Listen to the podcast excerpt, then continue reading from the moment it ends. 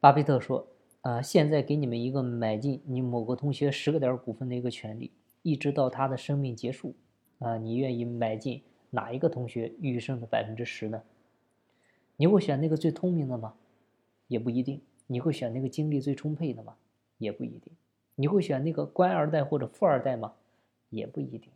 当你经过仔细思考之后，你可能会选择那个你最有认同感的人，那个最有领导才能的人，那个实现他人利益的人，那个慷慨诚实，即使是他自己的生意也会把功劳分与他人的人。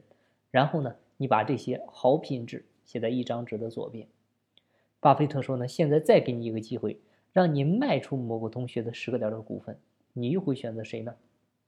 你会选择那个成绩最差的人吗？不一定。你会选择那个穷二代吗？也不一定。当你经过仔细考虑之后，你可能会选择那个最令人讨厌的人。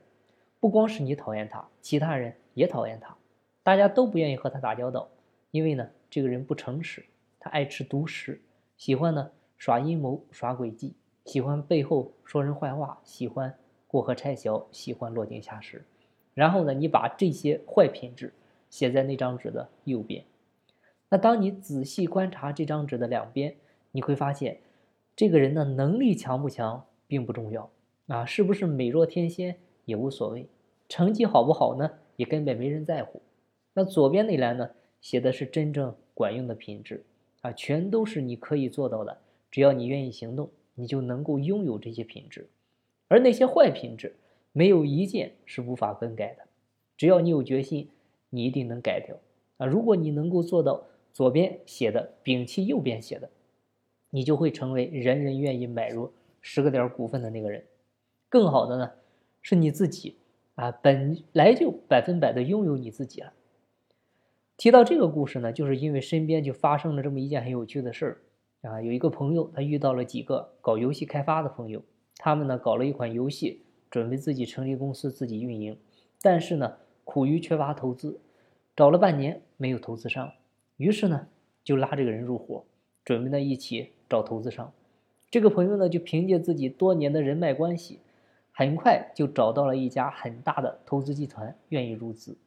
啊，其实呢，这个项目也不大，总共也就只有几百万的一个规模。那对于那家投资集团来说呢，是非常非常小的项目。但是呢，他们之前没搞过游戏。所以呢，准备先试试水。可是那几个人发现呢，既然已经找了投资人，那这个朋友呢，他就变成多余的人了。那这个时候何必再要给他分股份呢？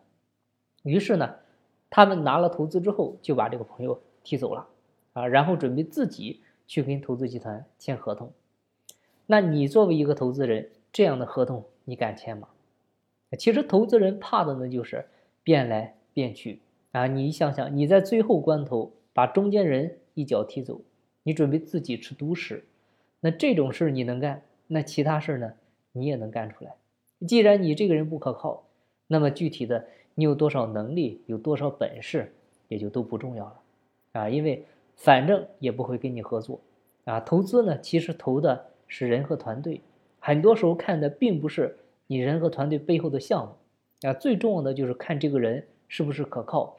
其次呢，才是看这个事儿能不能行啊。最后看的才是你的专业技能，你的一些水平。为什么雷军去找投资人，不需要商业计划书，不需要讲讲的天花乱坠，他只需要跟投资人说这个事儿是我牵头做的，就能够直接拉来一千万的投资呢？水平不行，还可以花钱雇更强的人。如果这个人不可靠，那就彻底没法了。小的时候呢，喜欢看三国，几乎呢人人都知道，在武将当中呢，能力最强的就是吕布，啊，俗话说人中吕布，马中赤兔。但是后来呢，被称为武圣的并不是吕布，而是谁呢？是关羽，啊，因为关羽具备了两个身为武将最重要的品质，就是忠和义。吕布呢，则是三姓家奴，啊，谁势力大就投靠谁，同样都被曹操抓住了。吕布原本还想找刘备求情，结果呢，刘备说了一句：“君不见丁原、董卓之事乎？”于是呢，曹操就把吕布给咔嚓了。关羽投降之后呢，曹操对他大力投资，关羽呢也是知恩图报啊，先是斩颜良、诛文丑啊，解白马之围，后来呢又华容道放了曹操。曹操的投资呢有了很大的回报。如果曹操呢是个投资人，那他肯定是个顶级的 PE，因为呢他懂得看人。就诚信呢不仅是一种品行，更是一种责任；不仅是一种道义，更是一种准则；不仅是一种声誉，更是一种资源。